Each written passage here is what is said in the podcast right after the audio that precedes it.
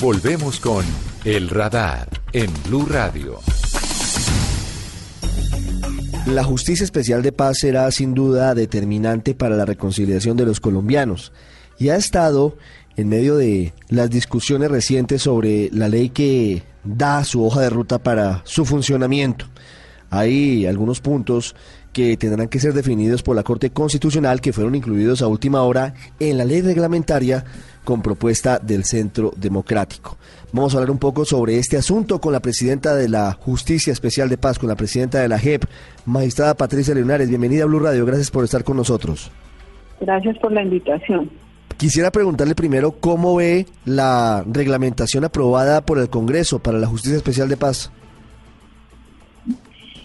Eh, pues mire, el acto legislativo, valga decir la norma constitucional que creó la Jurisdicción Especial para la Paz, eh, es el número 01 del 2017, eh, establece que la jurisdicción, sus magistrados y magistradas debían elaborar un proyecto de normas de procedimiento, coloquialmente podemos decir el código de procedimiento de la JEP, eh, someterlo a consideración del gobierno nacional para que el gobierno a su vez en desarrollo de la iniciativa legislativa que tienen lo presentara al Congreso y este pues lo debatiera y si fuera el caso lo aprobara.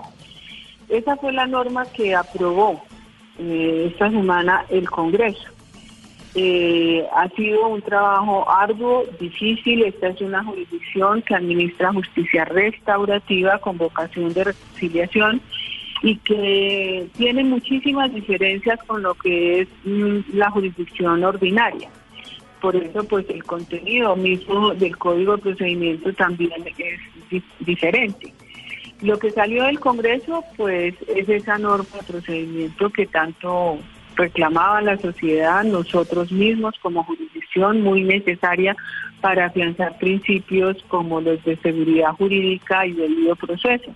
Ah, porque si bien la jurisdicción podía actuar sin medio norma alguna, porque así lo establece la Constitución, pues para mayor seguridad jurídica y tranquilidad de todos y de todas, pues lo mejor es contar con esa norma de procedimiento.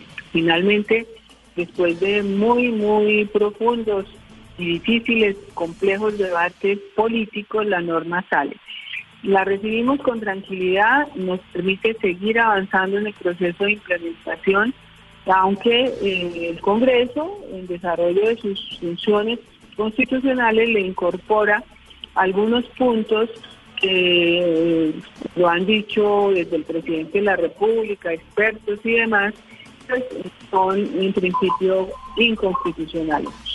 Pero bueno, eso ya lo tendrá que dirimir la autoridad que tiene esa tarea dentro del Estado de Derecho en el que vivimos, que es la Corte Constitucional. Mientras la Corte define si esos dos artículos son inconstitucionales, se los contamos a los oyentes por si no los han escuchado.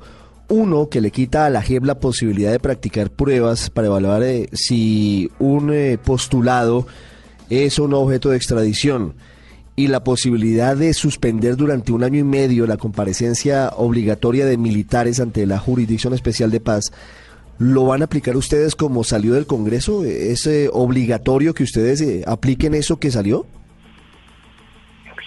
Eh, yo le he dicho y mis colegas obviamente lo, lo, reiteran, los jueces de la República o y los jueces, y nosotros somos jueces, eh, debemos siempre cumplir la Constitución y la ley, la que está vigente. Desde luego, si la ley termina su trámite todo, esa ley nos obliga. Ahora bien, hay una serie de circunstancias que mm, permiten establecer periodos y diferencias. Por ejemplo, quienes ya están postulados en la jurisdicción han venido voluntariamente y demás seguirán el derrotero de los procesos ya iniciados. Pero esos son debates que se darán a medida que se produzca el proceso de implementación. Eh, ya le repito, será la Corte Constitucional la que dirima. Mientras tanto, nosotros seguimos avanzando aplicando las normas constitucionales y legales que están vigentes porque esa es la obligación del juez.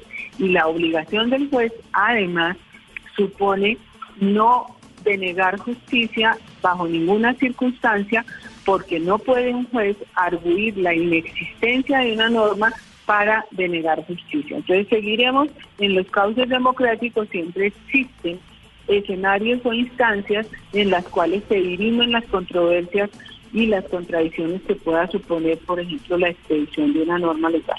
Sí, en los casos de las extradiciones, entonces ustedes se van a suscribir y se van a remitir a lo que salió del Congreso? ¿Solamente van a evaluar con base en lo que entreguen autoridades de otros países de evidencias?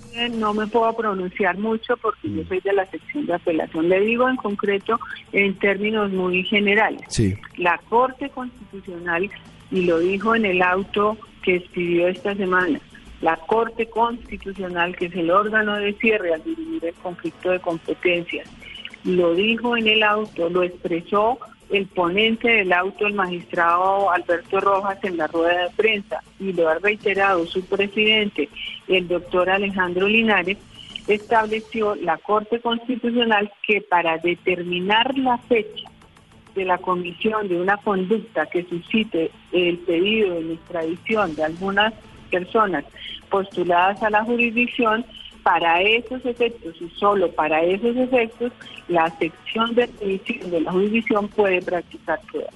Esa decisión de la Corte, como todas las decisiones de la Corte Constitucional, nos obligan a los jueces. Hablando sobre el futuro, doctora Linares, veremos pronto operando eh, a todo vapor a las salas diferentes que conforman la Justicia Especial de Paz. Veremos a los máximos responsables eventualmente compareciendo, entregando verdad y demás. Ya contando con el marco normativo muy casi completo, nos faltan algunas cosas, conocer la decisión de la Corte Constitucional sobre la estatutaria, la sentencia del acto legislativo pero mm, advirtiendo que ya el presidente de la Corte Constitucional ha anunciado públicamente que esas decisiones se conocerían en muy corto tiempo, la jurisdicción que le repito viene funcionando ya empezará a tomar las decisiones a las que usted alude. Es decir, el mensaje hoy no es de preocupación frente a lo que aprobó el Congreso, ustedes lo toman y empiezan a trabajar con base en eso. Repito, nosotros le repito, mmm, tomamos con tranquilidad, el Congreso cumplió con su función constitucional y legal de expedir la norma de procedimiento, eso facilita el cumplimiento de las tareas a cargo de la jurisdicción.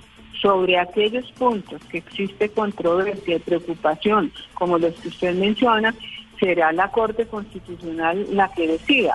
Y el Gobierno Nacional, en cabeza del presidente, ya manifestó que procederá a presentar las demandas que corresponden. Doctora Linares, muchas gracias por estos minutos.